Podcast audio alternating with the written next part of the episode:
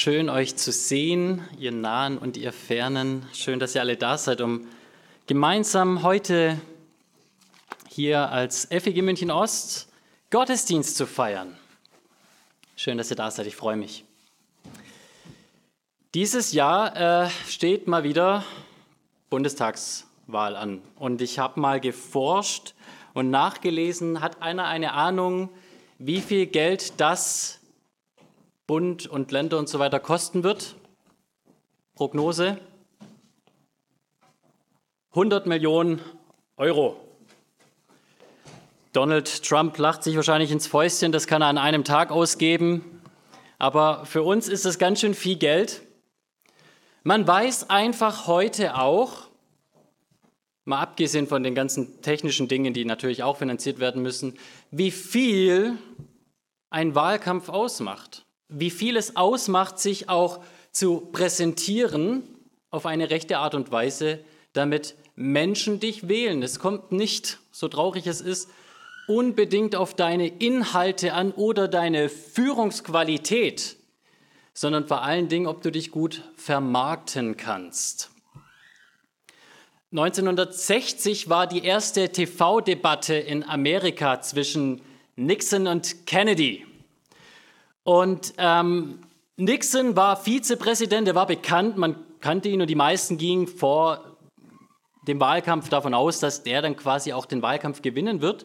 Und ihm gegenüber stand Kennedy, der relativ unbekannte Senator. Und dann hatten die ihr, ihr Fernsehduell. Und Nixon hatte kurz davor ähm, eine schwere Krankheit, hat viel abgenommen, es hat abgemagert und dürr aus da am Fernsehen und Kennedy sah stattlich, jung, voller Elan aus. Und ähm, Nixon hatte dann noch zusätzlich viel geschwitzt. Und ich habe äh, im Times Magazine gelesen, dass die Menschen, die diesen Wahlkampf im Fernsehen verfolgt haben, diese Debatte, die allermeisten gesagt haben, Kennedy hat ganz klar gewonnen während die meisten, die im Radio zugehört haben, die das nicht gesehen haben, wie in Anführungsstrichen etwas kümmerlich dieser Nixon aussah und wie souverän Kennedy gewirkt hat, die allermeisten gesagt haben, nee, nee, Nixon. Kennedy selbst hat im Nachgang gesagt, dass ohne dieses Medium er vermutlich den Wahlkampf auch gar nicht so gewonnen hätte. Und im Nachgang über einige Jahre gab es nicht wenige Politiker, die Angst hatten vor solchen Fernsehdebatten, weil sie gesehen haben, was für einen Effekt das hat. Das ist aber kein neues Phänomen. In meiner Schulzeit musste ich ein Buch lesen, Kleider machen Leute. Und schon in alten Novellen war es bekannt und schon weit darüber hinaus, wenn man in die Geschichte schaut, dass das äußerliche Auftreten viel ausmachen kann, selbst wenn vielleicht in Wahrheit manches auch gar nicht da ist. Äußerliches Auftreten kann Menschenherzen zu etwas bewegen. Man kann ganz leicht Menschen mitreißen, wenn man eloquent ist, wenn man irgendwie so ein Charisma hat, das Menschen irgendwie mitnimmt. Und man kann richtig gut in etwas sein und kann doch verlieren, weil man es nicht schafft, an den Mann oder an die Frau seine Botschaft oder seine Sache zu bringen. Wir kommen heute wieder zurück ins erste Samuel-Buch. Wir wollen an unserer Predigtreihe anknüpfen dort. Wir hatten jetzt einen Teil Samuel, dann hatten wir einen Teil 1. Korinther. Jetzt schließen wir Samuel ab und gehen danach dann wieder zu Korinther. Und wir hatten das letzte Mal gesehen, wie Gott wahrgemacht hatte im Volk Israel, was er schon längst vorher verheißen hat. Nämlich, dass dieses ehemalige Sklavenvolk einmal ein eigenes Königtum haben sollte. Im 5. Mose 17 wird uns das schon gesagt, da sagt Gott, ihr werdet eines Tages einen König fordern. Und hier habe ich ein Königsgesetz für euch. Das war weit bevor es einen König gab. Und dann kam es so, Israel war in seinem Heimatland, es war komfortabel dort. Und dann hat man mal über die Grenzen hinausgeschaut in die Nachbarländer und hat gesehen, oh, die haben große, starke Könige, die auf Plakaten oder Wandmalereien oder Skulpturen mächtig zur Schau gestellt werden, die prunkvolle Kostüme tragen und auf ihren prächtigen Rössern da durch die Städte reiten. Und Israel hat gesagt, wir wollen auch einen König. Wie Gott es zuvor verheißen hat. Das Problem an dieser ganzen Sache war nur, dass Israel gar nicht verstanden hatte, dass sie schon längst einen König hatten, Gott. Und Gott sagte, okay, ihr wollt mich nicht als König, ihr wollt einen König wie die Heiden haben, einen starken, mächtigen, prunkvollen, einen, auf den man aufschauen kann. Einen, wo die Frauen dahinschmelzen. Könnt ihr haben. Und dann lesen wir davon, dass ein so perfekter Kandidat von Gott ausfindig gemacht wurde, Saul. Der Name heißt so viel wie der Ersehnte oder der Erbetene. Name war Programm bei ihm. Der war da, er war noch ein Kopf größer als alle anderen im Volk, dass auch wirklich jeder ihn gesehen hat. Und Gott hat gesagt, das ist mein König, den, den kriegt Israel. So ein will Israel, so ein kriegt Israel. Er hat sich erst versteckt, ist weggerannt vor diesem Amt, aber du kannst Gott nicht entkommen. Das hat auch schon Jona festgestellt. Renn mal davon, Gott findet dich doch. Und so lesen wir also, dass dieser Saul König wurde. Und anfangs war es gut, das Volk hatte diesen König, sie, sie haben aufgeschaut und dann kam es, dass Saul gesündigt hat gegen Gott. Und Gott hat gesagt, dieser König kann nicht länger auf dem Thron sitzen. Samuel, er muss abgesägt werden. Gott spricht, es reut mich, dass ich Saul zum König gemacht habe, denn er hat sich von mir abgewandt und hat meine Worte nicht eingehalten. Da entbrannte in Samuel der Zorn und er schrie zum Herrn die ganze Nacht. Samuel salbt Saul zum König, Saul versagt und Samuel muss jetzt von Gott hören, dieser König wird abgesägt, das Volk braucht einen neuen König. Und genau hier steigen wir ein in unserer Geschichte, in unserem Bibeltext in Kapitel 16.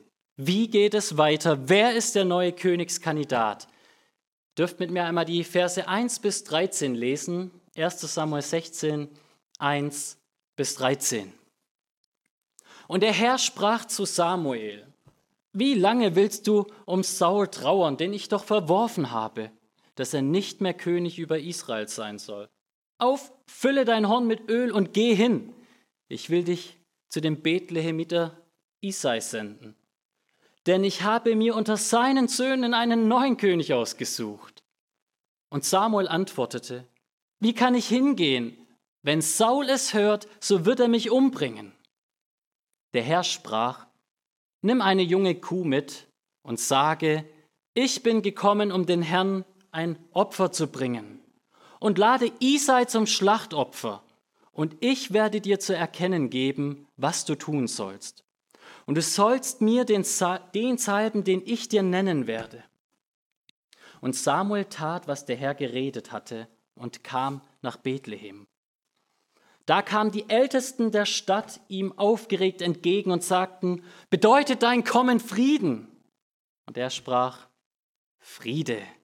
Ich bin gekommen, um dem Herrn ein Opfer darzubringen. Heiligt euch und kommt mit mir zum Schlachtopfer. Und er heiligte Isai und seine Söhne und lud sie zum Schlachtopfer. Und es geschah, als sie kamen, da sah er den Eliab und meinte, Gewiss, da steht sein Gesalbter vor dem Herrn. Aber der Herr sprach zu Samuel, sieh nicht auf sein Aussehen und auf seinen hohen Wuchs, denn ich habe ihn verworfen. Denn der Herr sieht nicht auf das, worauf der Mensch sieht, denn der Mensch sieht auf das, was vor Augen ist, aber der Herr sieht auf das Herz. Da rief Isai den Abinadab und ließ ihn vor Samuel vorübergehen. Aber er sprach, auch diesen hat der Herr nicht erwählt. Dann ließ Isai Schama vorübergehen. Er aber sprach, auch diesen hat der Herr nicht erwählt. Und Isai ließ seine sieben Söhne vor Samuel vorübergehen. Aber Samuel sprach zu Isai, der Herr hat keinen von ihnen erwählt. Und Samuel fragte Isai, sind das die jungen Leute alle? Er antwortete, der Jüngste ist noch übrig. Siehe, er weidet gerade die Schafe. Und Samuel sagte zu Isai, sende hin und lass ihn holen, denn wir werden uns nicht zu Tisch setzen, bis er hingekommen ist. Da sandte er hin und ließ ihn holen. Und er war rötlich und hatte schöne Augen und ein gutes Aussehen. Und der Herr sprach, auf, salbe ihn, denn der ist es. Da nahm Samuel das Ölhorn und salbte ihn mitten unter seinen Brüdern.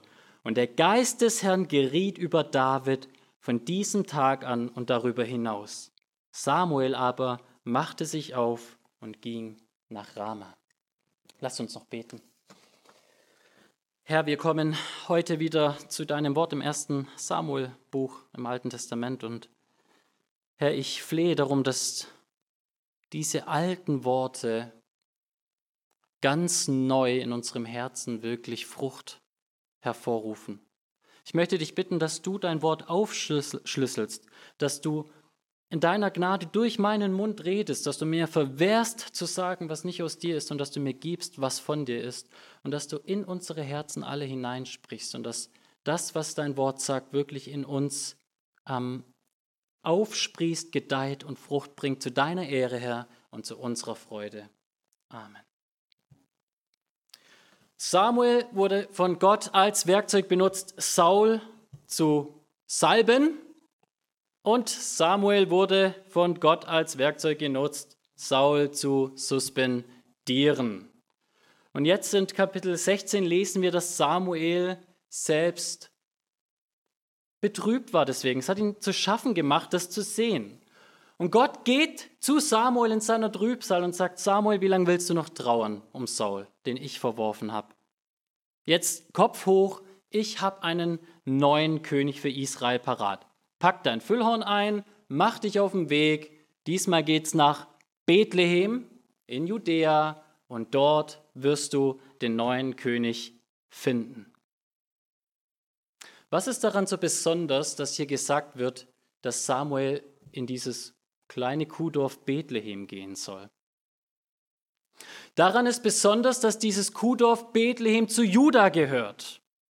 Und vom Volksstamm Juda lesen wir schon in Genesis 49, Vers 10, dass das Zepter der Herrschaft von Juda nicht weichen soll, bis dass der Shiloh, der Erlöser, kommt, dem gehört der Gehorsam aller Welt. Saul war nicht vom Stamm Juda, er war vom Stamm Benjamin. Und Obgleich sich die Ausleger nicht ganz einig sind, was man denn jetzt schon alles in dieser Verheißung aus Genesis 49 heraus wirklich extrahieren kann, denke ich dennoch, dass klar ist, die Königslinie wird schon da gesagt, kommt aus Juda und wird bestehen. Und dort wird ein Herrscher da sein, dem wird das, nicht nur das gesamte Volk Israel, sondern die gesamte Welt wird ihm gehorchen, wird sein sein. Er wird König aller sein. Saul war von Benjamin und von dem her war eigentlich von Anfang an klar, dass Saul nicht auf ewig Bestand haben konnte. Die Linie Sauls musste irgendwann abbrechen, weil die Verheißung eigentlich auf Juda abzielt. Und dann lesen wir, dass er da nach Juda geht und da ist diese Familie, das Haus Isai. Was ist so besonders an diesem Haus Isai? Was ist so besonders an diesem Namen? Ein Buch vor Samuel finden wir das Buch Ruth. Und wisst ihr, wie das Buch Ruth anfängt? Das Buch Ruth fängt an mit einer Zeit, die Richterzeit, wo jeder tat, wonach es ihm dünkte, weil es keinen König in Israel gab. Aber da gab es einen Mann namens Elimelech. Zu Deutsch übersetzt, mein Gott ist König. So beginnt das Buch Ruth.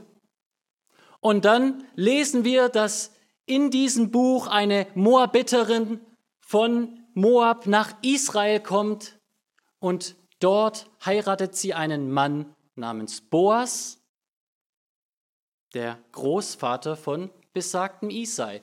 Wisst ihr, wie das Buch Ruth endet, was das allerletzte Wort im Buch Ruth ist? David. Das Buch Ruth endet mit einem Stammbaum. Und da wird schon gesagt, Gott ist König, Elimelech. Und dann sehen wir eine Linie von Boas, weiter dann zu Isai, hin zu David. Und hier sehen wir, das alles soll jetzt in Erfüllung kommen. Samuel macht sich auf, er geht dahin nach Bethlehem und als er dort ankommt, haben die Menschen erstmal Angst. Die denken sich, oha, wenn der größte Prophet unseres Landes zu uns kommt, müssen wir da befürchten, dass er uns jetzt Gericht predigt und es kommt die Hungersnot und rafft uns alle weg. Und sie fragen ihn, Samuel, äh, Friede? Samuel sagt, Friede, ich habe was zum Opfern dabei. Heiligt euch, reinigt euch, macht euch bereit für Gott und kommt mit mir, besonders hier Haus Isai, kommt mit mir, lasst uns gemeinsam ein Opfer darbringen. Und dann sammeln sich so die Menschen zu diesem Opfer, das Samuel da vorbereitet. Und er sieht Isai und mit Isai kommen seine Söhne. Und dann lesen wir in Vers 6, da sieht er den ersten, den großen. Und Samuel sieht ihn und sagt, gewiss, da steht sein Gesalbter vor dem Herrn. Samuel sieht diesen großen, prächtigen Kerl, größer als die anderen, und sagt, das muss der neue König sein. Und Gott antwortet, sieh nicht auf sein Äußeres, Samuel, und auch nicht auf seine Größe, denn ich habe ihn verworfen. Denn der Herr sieht nicht auf das, worauf der Mensch sieht, denn der Mensch sieht auf das, was vor Augen ist. Du schaust auf die Größe, Samuel, Gott aber schaut auf das Herz. Samuel war da und hat gesehen, wie Saul alle überragt hat im Volk und dann zum König gewählt wurde. Und jetzt ist wieder so ein großer stattlicher Bursche da und er denkt sich, das muss er sein. Das scheint ein würdiger Nachfolger für Saul zu sein. Und ich finde es interessant, dass der Text hier sogar sagt, Samuel sagt sich im Herzen, gewiss, das ist er ganz bestimmt, 100 Prozent, also da irre ich mich nicht. Und Gott sagt, du irrst dich. Und wie? Schau nicht auf sein Äußeres, schau nicht auf seine Größe, denn ich habe ihn verworfen, ich habe einen anderen im Blick. Ich schaue nicht auf seine Größe, Samuel. Ich schaue in die Herzen hinein. Was wir hier sehen in diesem Bibeltext, ihr Lieben, ist, dass wir Menschen es so in unserem Herzen haben, dass wir auf Äußerliches schauen. Oder vielleicht, um es noch etwas spitzer zu sagen, es steckt in uns Menschen, oberflächlich zu sein. Selbst bei einem solchen Kaliber wie Samuel, einem so gottesfürchtigen Propheten, selbst er neigt dazu, auf solche Äußerlichkeiten zu schauen und zu sagen, alles klar, weiter muss ich nicht denken, wo Salböl, wo kann ich es kurz machen? Selbst ein Mann wie Samuel ist so schnell, so oberflächlich, so schnell aufs Äußerliche bedacht. Und ich glaube, ihr Lieben, wenn wir ehrlich sind mit uns selbst, müssen wir hier bekennen, ja, auch ich bin ein so oberflächlicher Mensch. Und wenn jetzt hier einer sitzt, der sagt in seinem Herzen, hey, was fällt dem Prediger davon ein zu sagen, ich bin oberflächlich, ich bin doch nicht oberflächlich, dann denke ich mir, wahrscheinlich kennst du dich noch nicht gut genug. Vielleicht ist es bei dir nicht das Aussehen von Menschen, aber vielleicht sind es irgendwelche anderen Charaktereigenschaften oder Fähigkeiten, die dich dazu führen, etwas zu machen oder zu folgen oder zu befürworten, was jemand tut, einfach nur, weil er irgendwie so eine Ausstrahlung hat. Ich habe so ein ganz aktuelles Beispiel für meine Oberflächlichkeit. Ich war letzte Woche, äh, musste ich in so einen Copyshop gehen. Und da habe ich gegoogelt, Copyshops und so, was gibt's da? Und dann sind mir zwei Stück in der gleichen Straße aufgefallen. Und ich habe mir die, die Homepage vom, vom ersten Copyshop angeschaut und die Homepage war so, ich weiß nicht, von 1600 irgendwas, so veraltet sah die aus, dass ich mir gedacht habe, nie und nimmer gehe ich in diesen Laden rein. Dann habe ich mir die Homepage von dem anderen Copyshop angeschaut und dachte mir, die ist schnieke, also muss das auch ein guter Copyshop sein. Ich bin da hingegangen, wir haben die Kopien machen lassen, ähm, die ich eben gebraucht habe, und die waren gut. Aber witzigerweise, als ich auf dem Weg zu diesem Copyshop war, bin ich an dem anderen vorbeigelaufen und da ist es mir dann eigentlich aufgefallen, wie verrückt es ist, dass meine Entscheidung für den Copyshop eigentlich nur anhand der Homepage-Qualität getroffen wurde. So oberflächlich habe ich in diesem Moment reagiert. Wir Menschen sind oberflächlich. Größe, Stärke, Schönheit sind Dinge, die uns sofort ins Auge springen und mitnehmen und allzu leicht mitreißen. Jetzt bin ich mir ziemlich sicher, dass der Text hier nicht sagt, dass das schlecht ist. Es ist keine Sünde, groß zu sein. Für alle euch über zwei Meter keine Sorge. Es ist auch keine Sünde, schön zu sein oder schlau zu sein oder erfolgreich zu sein. Es ist auch kein Problem, wenn man jemanden nachfolgt, wenn man jemanden wählt, der gewisse Elemente ausstrahlt davon. Oder wenn man sich einen Partner sucht, der gewisse Elemente davon ähm, widerspiegelt. Das Problem an der ganzen Sache ist nicht, ist einer groß oder klein, schön oder hässlich. Das ganze Thema hier ist, darum geht es Gott gar nicht. Deine Körpergröße, dein Aussehen, dein Charisma, ist nicht entscheidend für das, was Gott mit seinem Volk vorhat. Es geht Gott um etwas anderes. Gott sagt nicht, das ist böse, Gott sagt, das ist irrelevant. Ich schaue nicht auf das Äußere wie die Menschen, ich schaue ins Herz hinein. Das, lieber Samuel, ist es, worauf es mir ankommt. Das Herz, was da wirklich los ist.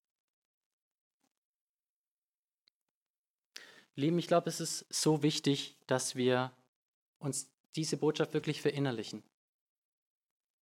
Dass Gott, unser großes Vorbild, nicht auf das Äußere bedacht ist, weil wir so leicht darauf bedacht sind als Gemeinde. Wie leicht können wir zu dem Gedanken kommen, wenn wir nur jetzt mal endlich in den schöneren Räumen sind und wenn wir vielleicht mal hier und da noch irgendwas Neues machen, ein paar coole Videos drehen und uns anders irgendwie präsentieren, dass dann der Laden läuft. Und eigentlich macht die Bibel deutlich, das sind doch eigentlich alles Nebenschauplätze. Das entscheidet nicht darüber, ob Gott dabei ist und Frucht wirkt. Worauf kommt es Gott an? Wir lesen hier, Gott aber sieht auf das Herz. Der Mensch sieht auf das, was vor Augen ist, aber der Herr sieht das Herz. Was meint Herz? Was meint Herz hier? Worauf schaut Gott eigentlich genau? Wenn wir heute von Herz reden, dann reden wir meistens von Gefühle oder Leidenschaft im Kontrast zu Kopf oder Verstand. Wir sagen jetzt, sei doch mal nicht so verkopft. Macht es doch mal ein bisschen mehr mit Herzen. Kennt ihr, oder? Solche Aussagen. Sei nicht so rational, sondern sei ein bisschen leidenschaftlicher, emotionaler. Das ist das, was wir mit Herz meinen. Das ist aber nicht das, was die Bibel mit Herz meint. Nicht in erster Linie. Wenn es um Emotionen geht, dann redet die Bibel meistens sogar eigentlich eher von den Innereien oder von den Nieren im Speziellen, eben unten weiter in der Magengegend. Das Herz ist etwas anderes. Das ist das Kontrollzentrum deiner Person. Die Entscheidungen, die du triffst, die Dinge, die dir wichtig sind, das ist dein Herz, wonach du dich sehnst, wonach du strebst, worauf du bedacht bist. Hier mal ein paar Bibelverse für euch. 2. Chronik 16, Vers 9. Denn, de, denn des Herrn Augen durchlaufen die ganze Erde, um den Treuen beizustehen, deren Herz ungeteilt auf ihn gerichtet ist. Psalm 51, Vers 12. Erschaffe mir Gott ein reines Herz, nicht reine Emotionen, und erneuere in mir einen festen Geist. Sprüche 4, Vers 23. Mehr als alles, was man sonst bewahrt, behütet euer Herz, denn in ihm entspringt die Quelle des Lebens. Markus 7, 21 bis 23. Denn von innen heraus aus dem Herzen kommen die bösen Gedanken des Menschen hervor. Unzucht, Dieberei, Mord, Ehebruch, Habsucht, Bosheit, Arglist, Ausschweifung, Neid, Lästerung und so weiter. All diese bösen Dinge kommen von innen heraus aus dem Herzen und verunreinigen den Menschen.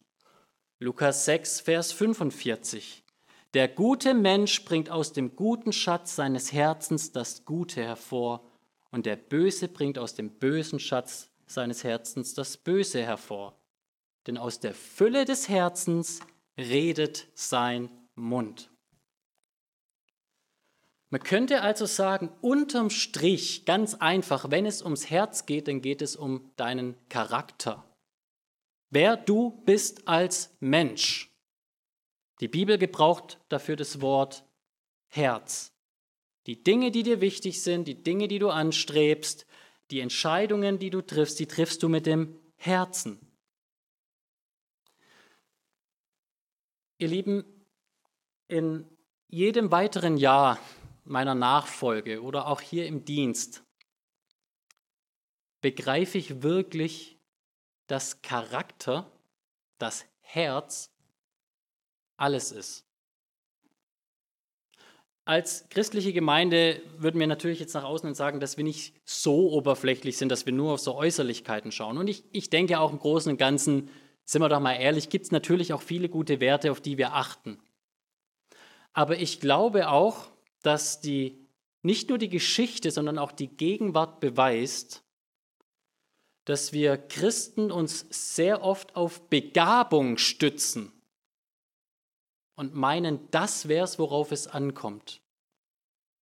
Und wie viele große, begabte Männer und Frauen sind gefallen, wenn ich einfach nur an die letzten Jahre denke.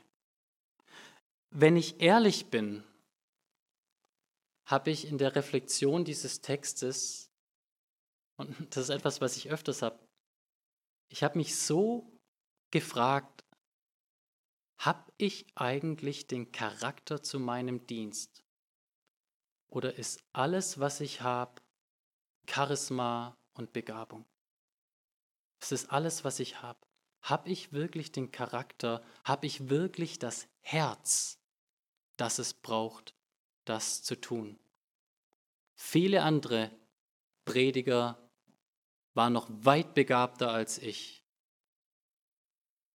wurden in den Himmel hochgelobt und sind sehr tief gefallen. Ihr lieben Gott schaut auf das Herz. Und das ist etwas, was mir auch im Gemeindealltag sonst bewusst wird. Ich hatte schon so mancherlei Gespräche in den letzten Wochen, Monaten, Jahren, wenn es darum ging, warum ich, ähm, ich sag mal, mich dafür eingesetzt habe, dass Person X oder Y in jene oder folgende Stelle ähm, Verantwortung übernommen hat in der Gemeinde, im Dienstbereich oder wie auch immer, warum ich mich dafür stark gemacht habe, weil offensichtlich Person X oder Y ja gar nicht diese oder jene Gabe hat, die ich ja normalerweise als normal denkender Mensch mit, dieser, mit diesem Bereich in Verbindung bringen würde. Und der Punkt, den ich immer wieder geantwortet habe und den ich jetzt noch umso mehr sehe, ist das, weil noch wichtiger als jede noch so schöne Gabe ist, dass erst einmal der Charakter da ist. Gabe ohne Charakter ist nichts, ist wertlos. Charakter ohne Gabe ist besser als nichts. Charakter mit Gabe ist natürlich Gold wert. Aber ihr seht schon, worauf es ankommt in erster Linie ist wirklich Charakter. Treue zu Gott und zu seinem Volk, die Sehnsucht danach, Gott zu gefallen, das zu tun, was Gott gefällt und die Bereitschaft, da auch konsequent zu sein, wo Gott es nicht will. Charakter ist das, worauf es letztlich im Wort Gottes oder noch viel mehr, worauf es eigentlich Gott ankommt. Hier lesen wir, das ist das, worauf Gott schaut. Er schaut aufs Herz. Er schaut nicht auf die Größe, er schaut nicht auf die Begabung, er schaut aufs Herz. Und so trotten die Söhne Isais einer nach dem anderen an Samuel vorbei und Samuel muss immer sagen, äh, äh, nächster, äh, äh, nächster. Und da geht die Palette der Söhne vorbei und irgendwann mal ist niemand mehr in der Schlange. Samuel fragt sich, sind das alles deine Söhne gewesen? Und dann sagt Isai, nee, nee, ich habe noch den Jüngsten, der ist gerade noch beim Vieh draußen. Samuel sagt, hol ihn rein. Dann lesen wir in Vers 12, David wird hereingeholt und uns wird gesagt, er ist ebenso schön, er hat schöne Augen, ist gut von Aussehen. Ja, wie gesagt, das ist kein Problem. Und als er dasteht, sagt Gott zu Samuel, auf, salbe ihn. Das ist der, dessen Herz ich anschaue, ich Gott, und sagt, der soll König werden, denn der ist es, den salbe.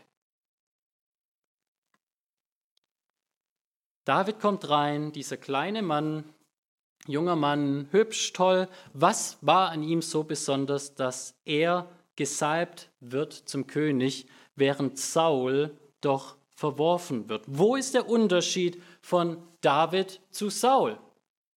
Beides waren doch treue Hirten. Von Saul haben wir doch auch gelesen, dass er dem Vieh hinterhergerannt ist und tagelang danach gesucht hat. Genauso wie wir von David lesen, dass er sein Vieh bewahrt und bewacht hat vor bösen Bären. Beide haben sich um ihr Vieh gekümmert. Und dann lesen wir auch von beiden, dass es attraktive Männer waren. Saul war vielleicht zwei Köpfe größer als David, aber von beiden heißt es schöne, stattliche, junge Männer. Wo ist der Unterschied.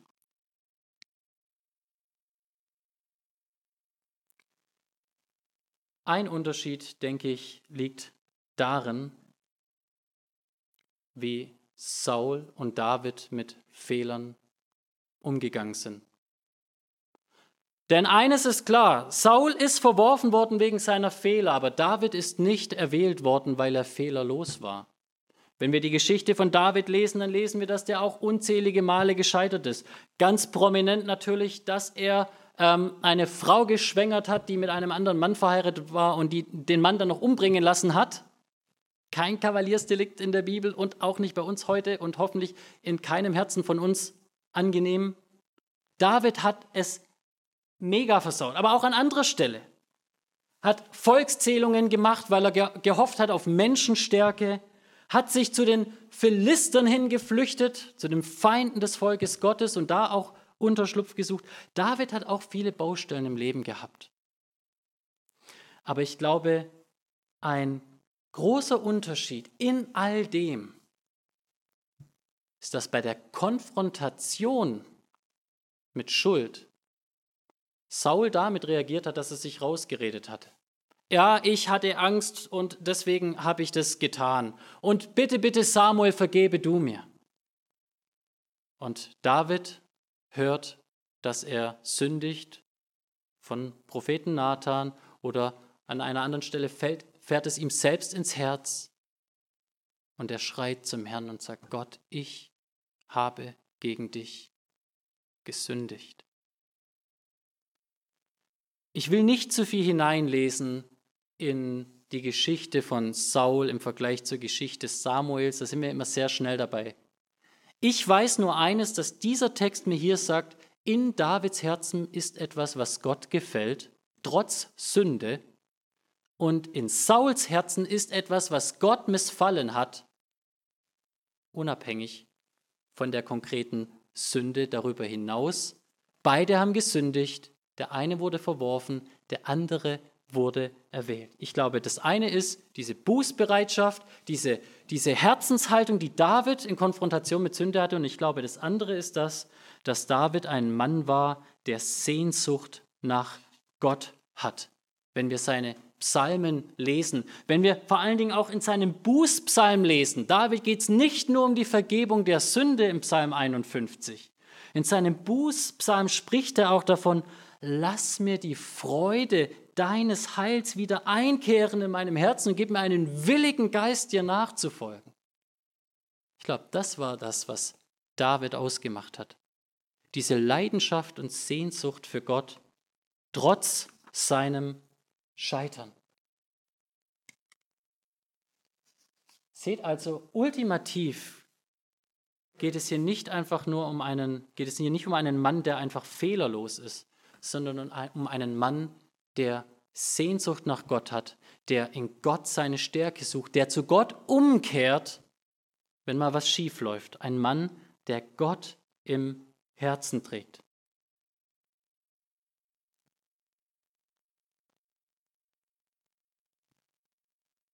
Wir lesen also davon, dass David der neue König werden soll. Und ziemlich harsch, aber Gott sagt sogar die Worte in 1 Samuel 15, Vers 28, der Herr hat dir, Saul, dein Königtum weggerissen und es einem anderen gegeben, der besser ist. Gott sagt, David ist besser als Saul. Aber trotzdem David besser ist als Saul, ist David nicht der König, den das Volk Israel wirklich braucht. Denn ein Mann, der Zuflucht bei Heiden gesucht hat, der zum Mord, zum Mord bereit war, der eine Ehe zerstört hat, ist nicht das, was Gott unter dem Königtum verheißen hat und gewollt hat. Ein Mann, der so etwas tut, kann das Volk Gottes nicht an das Ziel hinführen, wo Gott mit seinem Volk hin will, nämlich dass es seine Herrlichkeit widerspiegelt. Es wird also deutlich, obgleich David besser sein mag als Saul, ist David nicht gut genug als König. Es braucht einen noch besseren König als David, um das Volk Gottes wirklich führen zu können. Und die Bibel berichtet von einem solchen Mann, von Jesus Christus aus dem Geschlecht Davids, ein Nachkomme Davids. Jesus war verachtet in den Augen der Menschen. Wir lesen davon, dass er verachtet war. Nichts, was man anschauen möchte, etwas, wovor man sein Gesicht verborgen hat. Aber wisst ihr, wie Gott der Vater ihn beschrieben hat? Als Jesus getauft wurde, lesen wir, du bist mein lieber Sohn, an dir habe ich wohlgefallen. Du gefällst mir. Und wir lesen, so wie bei David, im letzten Vers unseres Textes, kam der Geist Gottes auch auf Jesus. Und wir lesen, überall da, wo die Könige zuvor gescheitert sind, wurde Jesus ebenso versucht, Hebräer 4, doch ohne Sünde. Und ich weiß, jetzt denkt sich wieder einer, ah, das ist so klar, dass der Herr Pastor jetzt wieder zum Schluss darauf kommt, abstrakt irgendwie vom Bibeltext zu Jesus überzuleiten und irgendwie jetzt vom Thema abzulenken und irgendwie wieder so eine Jesus-Schlaufe zu machen. Ihr Lieben, ich bin wirklich zutiefst davon überzeugt. Wenn wir nicht verstehen, dass David nur ein Abschnitt auf dem Ziel, aber nicht das eigentliche Ziel ist. Wenn wir nicht verstehen, dass dieser Text uns deutlich macht, dass es einen noch größeren König braucht, dann verstehen wir nicht nur diesen Text nicht, sondern die gesamte Bibel. Ich bin davon überzeugt, dass die Metageschichte, der rote Faden durch die gesamte Geschichte, diese eine Botschaft vermittelt. Das sind Menschen, die scheitern und es braucht jemand Besseren. Da ist ein Adam im Garten, der wird in den Garten gesetzt und versucht und er scheitert und jetzt kommt der Tod über die gesamte Welt. Und die Bibel sagt, es ist in Jesus ein neuer Adam gekommen. Ein neuer Stammvater für eine neue Menschheit, der im Garten Gethsemane nicht gescheitert ist. Und dann lesen wir, von Adam an soll ein Nachkomme kommen. Und dann lesen wir von Noah. Und Noah baut dieses Schiff und er rettet seine Familie damit. Und das Erste, was passiert, nachdem das Schiff wieder landet ist, Noah fällt in Sünde. Es braucht einen besseren Noah, eine Arche, die danach nicht wieder an ein Land andockt, wo wieder die, der gleiche Wahnsinn von vorne losgeht. Und dann lesen wir von einem Abraham, einem Mann, in dessen Namen gesegnet sein sollen alle Stämme und Völker dieser Welt. Und dann sehen wir, wie gesegnet die sind.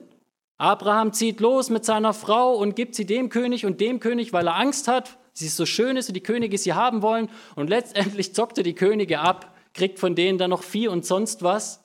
Abraham ist nicht der Segen für die Welt. Es braucht noch einen größeren Abraham. Und das gleiche auch mit David. Es braucht einen größeren David als den David, den wir hier in unserer Geschichte vorgestellt bekommen. Und all das zeigt die Bibel immer mehr und immer mehr entfaltet sie, ist Jesus Christus, der wahre Adam einer neuen Menschheit, der wahre Noah, der eine Arche ins ewige Heil bringt, der wahre Abraham, der wirklich Segen für alle Stämme und Völker dieser Nationen bietet, das wahre Israel, das wahre Gottesvolk, der wahre König, der wirklich Gerechtigkeit und Frieden auf Ewigkeit bringt. Und all das bietet er dir an, wenn du zu ihm kommst. So will ich mit diesem Schlusswort dir Folgendes ans Herz legen. Ja, ihr Lieben, ich bin überzeugt, dieser Text will uns aufs Neue deutlich machen, schau nicht auf das Äußere in den Fragen, die dich beschäftigen in deinem Leben. Schau aufs Herz, das ist so wichtig. Du wirst dir selbst dein Leben verbauen, wenn das Äußerliche alles ist, worauf du schaust. Ob es die Partnerwahl ist, ob es Gemeindethemen sind, ob es irgendetwas anderes in deinem Leben ist. Wenn das Äußerliche bestimmt, wirst du eine törichte Entscheidung treffen. Aber darüber hinaus sehen wir noch so viel mehr, unabhängig von deinen guten oder schlechten Entscheidungen. Da ist dieser wahre Davids-Sohn Jesus. Hast du dein Leben ihm anvertraut? Ich möchte dich wirklich bitten, heute aufs Neue, komm zu ihm. Nimm dein Leben, wie es ist, mag ein Scherbenhaufen sein, was auch immer.